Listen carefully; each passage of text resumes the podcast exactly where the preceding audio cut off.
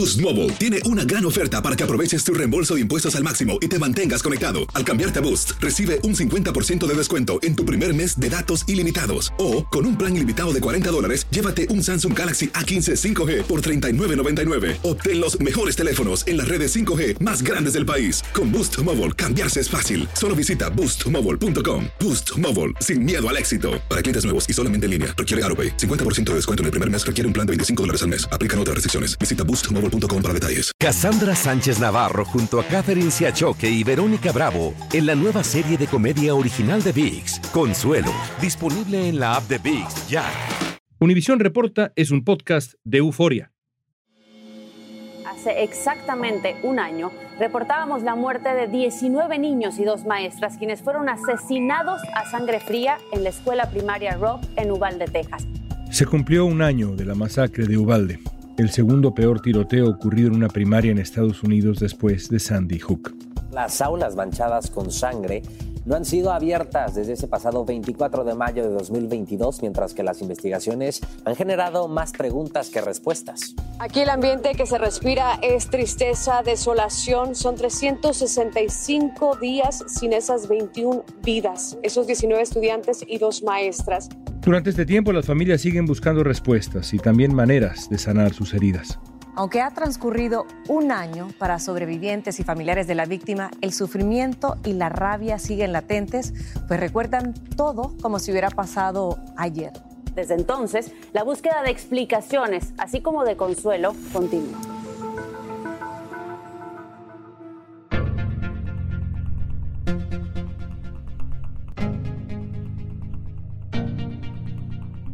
La reconocida periodista María Hinojosa es presentadora y productora ejecutiva de Latino USA.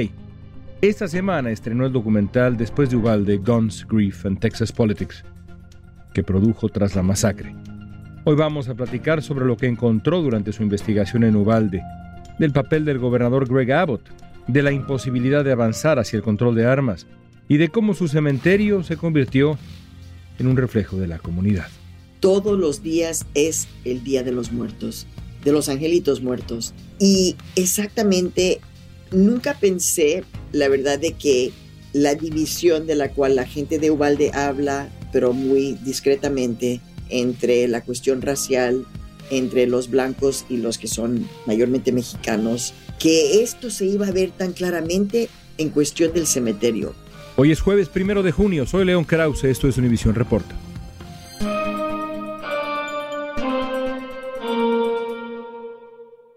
María, ¿recuerdas dónde estabas cuando te enteraste de lo que había pasado en Ubalde? ¿Dónde estabas ese 24 de mayo del 2022? Creo que estaba en Nueva York, ¿no? Porque el año pasado seguía la cuestión del COVID, ¿no? Pero lo que sí te puedo decir es que inmediatamente fue una situación como que, espérate un segundo. Primero escuchas school shooting, ¿no? Entonces dices, ok, ¿a dónde esta vez? Entonces ya escuchas Texas, ok, esto ha pasado, estuve yo en el paso, en la masacre del paso, pero entonces ya te das cuenta, no, es Ubalde, es un sitio que está a una hora de la frontera.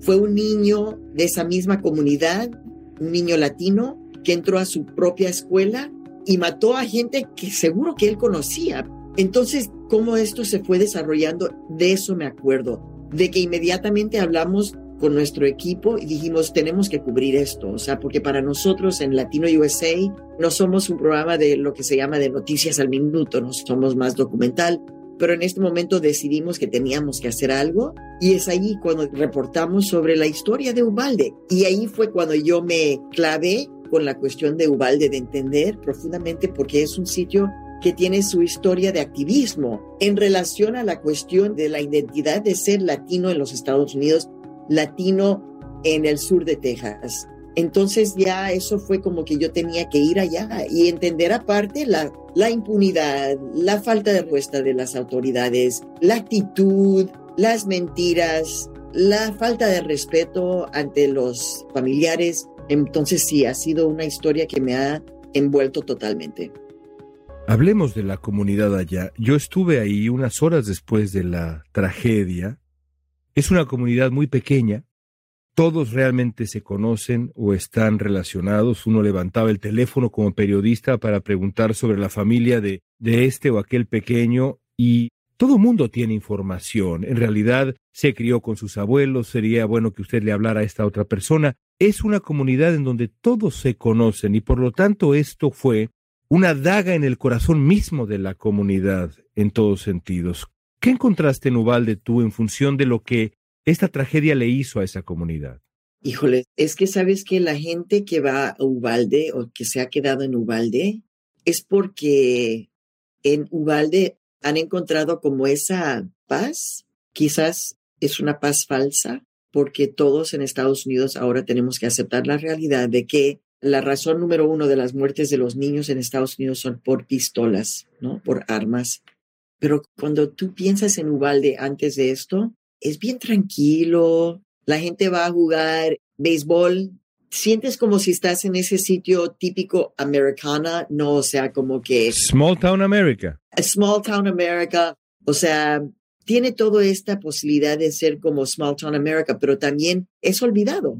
Es una comunidad rural también. Muy rural, por lo tanto, como que se cuidan unos a los otros. Entonces, esto es lo que encuentras y es como muy familiar. Ahora sí, al mismo tiempo, tú sabes que una de las cosas de las cuales la gente como que no quiere hablar mucho, a mí cuando apagábamos el micrófono y la cámara, la gente decía, pero la verdad es que Ubalde es un sitio bastante dividido. Y tú dices, ¿cómo? No estamos muy de acuerdo en muchas cosas. ¿Cómo? O sea, la gente blanca, americana, tejana, no necesariamente se mezcla con la mayoría que es latina mexicana, ¿no?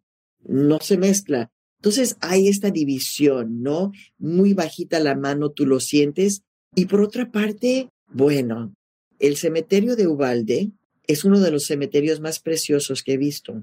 Y eso cuesta mucho decir. He visto unos cementerios preciosos en México para el Día de los Muertos, pero en Ubalde es así todos los días del año ahora. Entonces es un cementerio que no es de muerte, es de vida. Es impresionante. Me llama la atención que tienes una reflexión sobre el, cementerio de Ubalde, lo que se vive en el cementerio de Ubalde y cómo es un reflejo de la comunidad, pero también, y creo yo, de la identidad mexicana, la manera como ese cementerio se ha vuelto un lugar en donde se recuerda a los fallecidos, y me refiero a los pequeños evidentemente, todos los días. En cierto sentido, María, todos los días es Día de Muertos ahí. Exactamente todos los días es el Día de los Muertos, de los angelitos muertos. Y exactamente, nunca pensé, la verdad, de que la división de la cual la gente de Ubalde habla, pero muy discretamente, entre la cuestión racial, entre los blancos y los que son mayormente mexicanos, que esto se iba a ver tan claramente en cuestión del cementerio. ¿Por qué? Porque de un lado es el cementerio antiguo de los anglos, de los que tenían dinero, porque hubo y hay y ha habido mucho dinero en Ubalde, que es otra de las cosas que te impresiona, porque ves unas casas que son impresionantes en Main Street en Ubalde. Pero bueno, ese cementerio pues no tiene flores, no tiene color, es un cementerio de muertos, está muerto. Cruzando la calle es el cementerio de los mexicanos, de los latinos, de la gente más pobre, y este cementerio es uno de los cementerios que he visto más precioso. ¿Por qué precioso? Porque está así todos los días, lleno de flores, de globos, de juguetitos, de gente haciendo picnic, tomándose un café, sentándose en el pasto o encima de donde está tu hijo o hija enterrado. Y entonces eso fue mi impresión. Yo dije, esto no es un sitio de muertos, esto es un sitio de vida. Y tú sientes, especialmente si creemos en la cuestión del Día de los Muertos, ¿no? Y el concepto de los angelitos muertos, ¿no? Yo ahora soy más o menos creyente en esta forma de cierta espiritualidad muy particular, pero yo sentía los angelitos. Yo sentía como que ellos hacían su presencia, pero lo que sí me entristece es de que hay esta división y que es una división de la cual se siente la gente que no pueden hablar. Al volver veremos qué ha pasado con la lucha de las familias de Ubalde por el control de armas. Cassandra Sánchez Navarro junto a Catherine Siachoque y Verónica Bravo en la nueva serie de comedia original de VIX, Consuelo, disponible en la app de VIX ya. Estamos platicando con la periodista María Hinojosa. La comunidad de Nubalde en este año ha recurrido a este cementerio que has descrito con tanta elocuencia. Hay estos murales que son sitios de peregrinación de los, de los muchachos, bellísimos murales de nuevo en la tradición mexicana. Sin duda alguna en la tradición mexicana también me remito a, esta plaza que sigue ahí llena de juguetitos con las cruces. Hay muchos sitios en Ubalde que están en pie donde los padres y los visitantes y los residentes van a procesar su dolor. Pero, ¿cómo describirías la herida que ha dejado la tragedia en Ubalde? Lo cierto es que hay comunidades que nunca se recuperan de un trauma así, María. Pienso en Nueva York en el 11 de septiembre, que es cuando mi trauma comienza como periodista, como mamá, mis hijos eran pequeñitos, y el hecho de que sí, yo tuve trauma postraumática, etc., o sea, todo eso, hice terapia, pero fue un momento bien difícil. Incluso mi prima, que sobrevivió eh, el terremoto en México en el 85, ella fue la que me decía, ella fue la que dijo, llegó aquí días después del 11 de septiembre y me dijo, prima, estás en trauma, tienes que aceptarlo, se va a mejorar. Y yo la miraba así como que va a mejorar, de verdad. Y es así con este mensaje que yo me encontré en Ubalde, identificándome con el trauma que yo estaba viendo. Mi preocupación es de que en algo tan particular, en un sitio tan pequeño, tan violento, tan interno, que no fue alguien de afuera, sino fue interno, esto merita muchísima terapia, muchísima terapia y constante.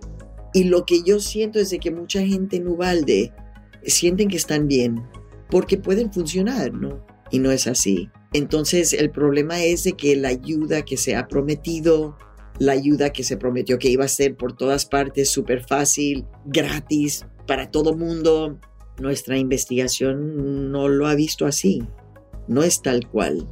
Entonces la gente, si tú ya aceptas que necesitas terapia, tienes que hacer un súper esfuerzo para encontrarlo. O sea, Caitlin está en terapia. Ella va a San Antonio, que tiene que viajar casi dos horas. Sobreviviente de la tragedia, Caitlin. Sobreviviente y su mamá sabe, entiende la cuestión de la salud mental y dice, ella necesita terapia. Y entonces este es el problema, ¿no? De que se tiene que hablar mucho de terapia entre mucha gente y hacerlo muy normal y hacerlo muy accesible y creo que esto es una de las, de las otras luchas que tiene el pueblo de Ubalde. Uno de los puntos más polémicos de la masacre de Ubalde fue la respuesta de la policía. Videos de seguridad mostraron que los agentes no actuaron a tiempo para detener el tiroteo y el atacante murió por disparos de la patrulla fronteriza, mucho tiempo después de que comenzara el tiroteo. La policía admitió que se equivocó, pero la investigación de la fiscal de distrito sigue abierta para determinar si se deben presentar cargos contra alguno de los agentes que esperaron más de una hora para irrumpir en el aula donde estaba el tirador. Yo encuentro, María, una agravante en este proceso, y es la sensación ineludible, en el caso de Ubalde, de que algunas muertes, muchas quizá, podrían haberse evitado si tan solo la policía no hubiera tardado una eternidad en intervenir. Es decir, no es nada más el acto salvaje, brutal de violencia, sino ese otro lado de esta tragedia, lo que vimos todos, los setenta y tantos minutos. Qué difícil digerir eso para la comunidad. Es que no hay forma. Yo estoy sacando un artículo que es de mi opinión. No es parte del Frontline, no es parte de Latino USA, no es parte de... Es mi opinión. Y es que, ¿cuánto puedes investigar como periodista investigativa del hecho de que esos hombres les dio miedo? Aterrorizados, aterrorizados. ¿Por qué? Porque cuando ellos se dan cuenta, ellos llegan en los primeros tres minutos, cuando ellos se dan cuenta que este muchachito tiene un assault weapon, o sea, automático, ¿no? Ellos mismos dicen, híjole, no, no, no, espérate, he has an AR, he has an AR, ten cuidado, he has an AR. Nosotros lo sacamos en nuestro documental y sacamos las voces de algunos de ellos que estaban ahí, que luego en las investigaciones internas que nosotros pudimos recuperar, se escucha diciendo, no, es que el primero que entraba lo iban a volar, o sea, ¿por qué? Porque el AR tú no sobrevives. Ellos sabían de que si esa, este, ¿cómo se dice? ¿Una ametralladora? ¿Machine gun? No. Sí, bueno, si, si ese rifle, rifle de asalto. Rifle de asalto, gracias. Que si les tocaba, iban a morir. Entonces, básicamente dice, yo no tengo problema en nombrar y ver el elefante que está en el cuarto, porque entonces estamos hablando de una imagen de todos los policías, etcétera, que son personas que creemos que ellos entran a resolver un problema. Y aquí, pues vimos de que no. Se quedaron estancados, estancados por 77 minutos. Eso está ahora claro y lo estuvo pocos días después cuando vimos todos ese video absolutamente brutal. Pero llama la atención, María, la falta de consecuencias para las autoridades. El Washington Post hace poco publica una investigación que demuestra que muchos de esos agentes que se quedaron paralizados de terror o los que tomaron decisiones que derivaron en ese retraso inadmisible, siguen trabajando. ¿Cómo es posible? ¿Cómo explicas que sigan teniendo puestos de trabajo? Cualquier ser humano puede tener miedo, sí, pero si tu labor es ser autoridad, ¿eres autoridad o no la eres? Y cuando hay un fracaso de este calibre, uno pensaría que hay consecuencias. Siguen trabajando en esto mismo.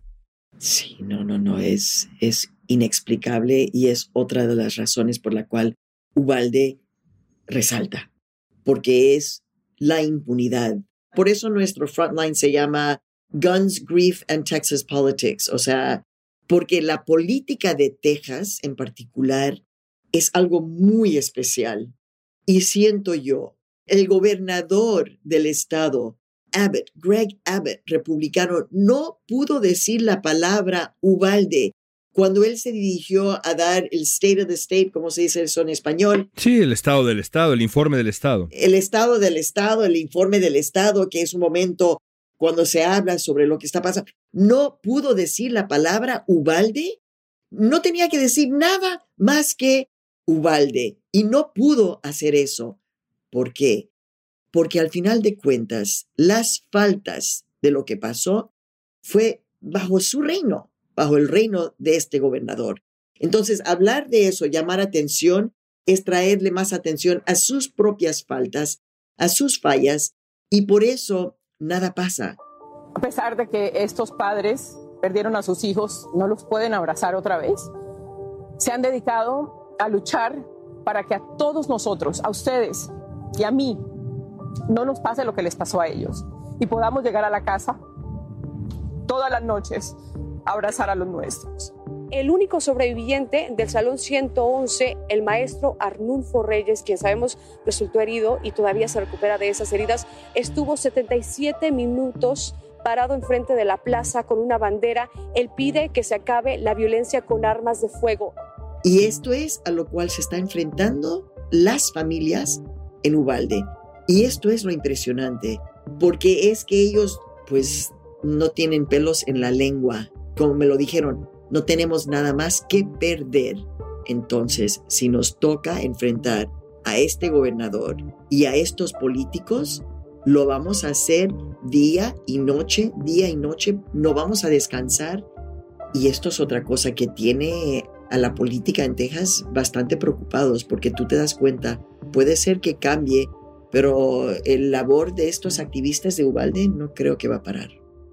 Después de la masacre de Ubalde se han logrado algunas medidas de control de armas.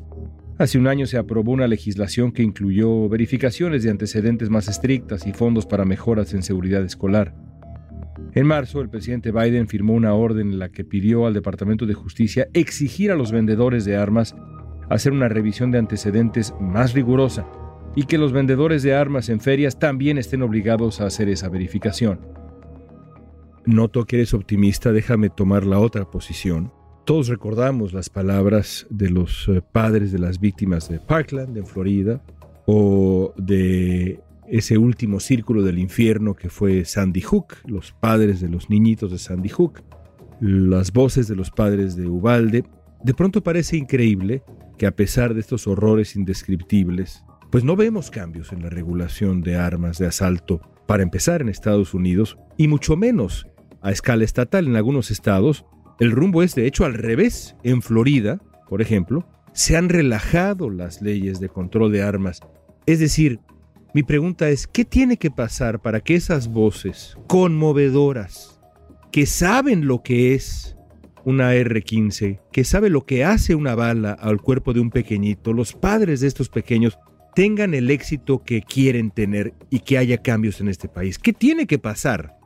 Bueno, o sea, yo si pienso eso, sí, me vuelvo absolutamente, pues, se me oscurece todo, ¿no? Pero como mi país, México, ¿no? que sigue en una lucha siempre para la justicia, en este país es una lucha constante también para la justicia. La imagen de afuera es de que en este país hay libertad, hay democracia, hay justicia. La realidad es de que todo eso se tiene que luchar. Entonces yo no sé qué tiene que pasar. Yo sé que los papás de Ubalde dicen, ¿no fue suficiente? no ha sido suficiente esto y creo que todo el país se está preguntando esto, por una parte. Por otra parte, los que son amantes de la NRA, amantes a una narrativa que dice de que el gobierno federal les quiere quitar las armas a la gente, que no es verdad. Ellos se ponen contra la pared y dicen aquí con mi pistola y yo la defiendo. Y lo que dicen los papás es, pero ¿qué vamos a hacer para defender a los niños? De nuevo, la razón número uno de la muerte de los niños en los Estados Unidos son por armas. Y a propósito, ¿cuál es la edad más o menos mediana de los latinos y latinas en los Estados Unidos? Más o menos 11 años. Quiere decir de que nuestros hijos están a riesgo todo el tiempo. Las familias de Ubalde fueron al Capitolio de Austin y a la casa del gobernador de Texas, Greg Abbott, para pedir que el Estado haga reformas para regular la compra de rifles de asalto. También el presidente de los Estados Unidos dijo que tienen que hacer algo contra el control de armas, que ya se tiene que hacer algo para poder parar la violencia con armas. También le pidieron al gobernador que aprobara una ley que contempla aumentar la edad para comprar rifles de 18 a 21 años. Pero la semana pasada, cuando terminaron las sesiones de la legislatura, se supo que el proyecto no fue aprobado. Había un proyecto de ley 2744 aquí en Texas que no avanzó, pero trataba de aumentar la edad para comprar armas de asalto como usó en Uvalde, aumentar la edad para comprar uno o poseer uno a 21 años y, y no avanzó. Y ya de hecho el gobernador de Texas dijo que si esa ley llegaba a su despacho no la iba a firmar. Tú eres una de las grandes periodistas hispanas, pero eres una de las grandes periodistas punto de Estados Unidos. Todas las historias de esta tragedia son impresionantes. Yo recuerdo personalmente el dolor y la indignación que me dejó en el corazón estar ahí en Ubalde, haciendo la crónica de ese luto brutal que continúa. Déjame terminar preguntándote, María, ¿qué te deja a ti en el corazón la convivencia con estas familias? ¿Qué te ha dejado en el corazón? Mira, no soy la misma. Eso es lo que yo digo. Había una María Hinojosa antes de Ubalde y es una María Hinojosa después de Ubalde. No es la misma. Por las cosas que he visto, por las mismas emociones que tienes tú, que es como la indignación. Pero por otra parte, yo sé que voy a seguir regresando a Ubalde, que a propósito no es fácil llegar allí. Voy a seguir yendo a Ubalde y ¿qué te puedo decir? Esa niña, Caitlin González, que el hecho de que yo, una mujer mucho mayor, pero que me encanta estar con ella y a ella le encanta estar conmigo y disfrutamos. La nota de, de Latino USA, el documental, empieza con Caitlin y yo jugando a carcajadas, ¿no? Imagínate empezar una nota sobre Ubalde riéndonos. No sé, pero nada más con el hecho de que lo que pasó con Caitlin González en el New York Times. Nos estás enseñando la portada del New York Times del día 24 de mayo. ¿Qué tiene esa portada? Esto es Caitlin. Ahí tú la ves. Está cantando. Está con su teléfono cantando y bailando en el cementerio del cual tú y yo hablamos. Sobre una tumba está bailando. Sobre una tumba de su mejor amiga, Jackie Cázares. Bailando y cantando, que yo me llevó ahí y hicimos lo mismo. Estábamos bailando, cantando, jugando, poniéndole incienso ahí, encima de la tumba de Jackie. Pero óyeme, yo estoy en Nueva York, la gran ciudad del mundo, ¿no? El New York Times es muy particular en lo que pone en su periódico, mucho más en la primera plana, en el centro del periódico. Esta niña, Caitlin, que está ahí, yo cuando la conocí me enamoré tanto de ella porque es un personaje, es un personaje. Y yo decía, mi Caitlincita, no es, es mi Caitlincita. No, ¿qué va? No es mía. Es una héroe internacional. La gente la conoce ya a través del mundo. Y lo bueno es que yo creo que Caitlin y su familia como que, pues, ok, pero vamos a seguir la vida tranquila, apoyándola porque es ella la que quiere hablar en las manifestaciones, es ella la que quiere ir, es ella la que quiere estar enfrente, es ella la que quiere estar gritando las consignas, es ella, no son los papás, ellos están diciendo pues lo que tú quieras para manejar tu trauma. Así es de que cómo no voy a tener esperanza. Lo que te quiero decir es de que yo aquí, mi posición es de que Ubalde no termina. No termina la historia de Ubalde en este momento para nada. Aquí comienza. María, gracias por tu tiempo. Qué privilegio escucharte. Y a ti, a ti, me encantó estar contigo muchísimo. De acuerdo con la Escuela de Criminología de la Universidad de Northeastern, 2022 fue el año con más muertes por tiroteos masivos en Estados Unidos, con casi 200 personas fallecidas. En lo que va de este año han ocurrido incidentes con rifles AR-15 que han dejado más de 100 víctimas. Sin embargo, un reportaje del New York Times reveló que la comunidad de Uvalde está dividida. Aunque las familias de las víctimas siguen luchando por el control de armas, muchos de los vecinos no están de acuerdo con esa regulación.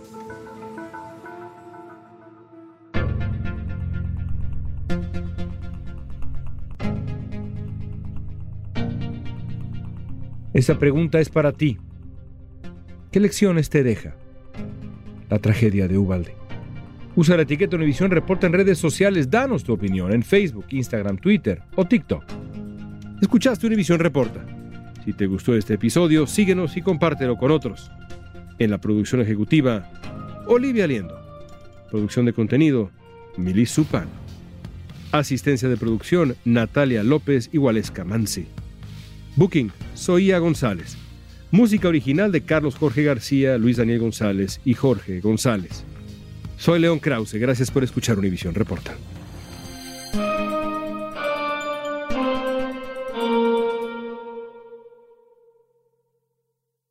Cassandra Sánchez Navarro junto a Catherine Siachoque y Verónica Bravo en la nueva serie de comedia original de VIX, Consuelo, disponible en la app de VIX ya.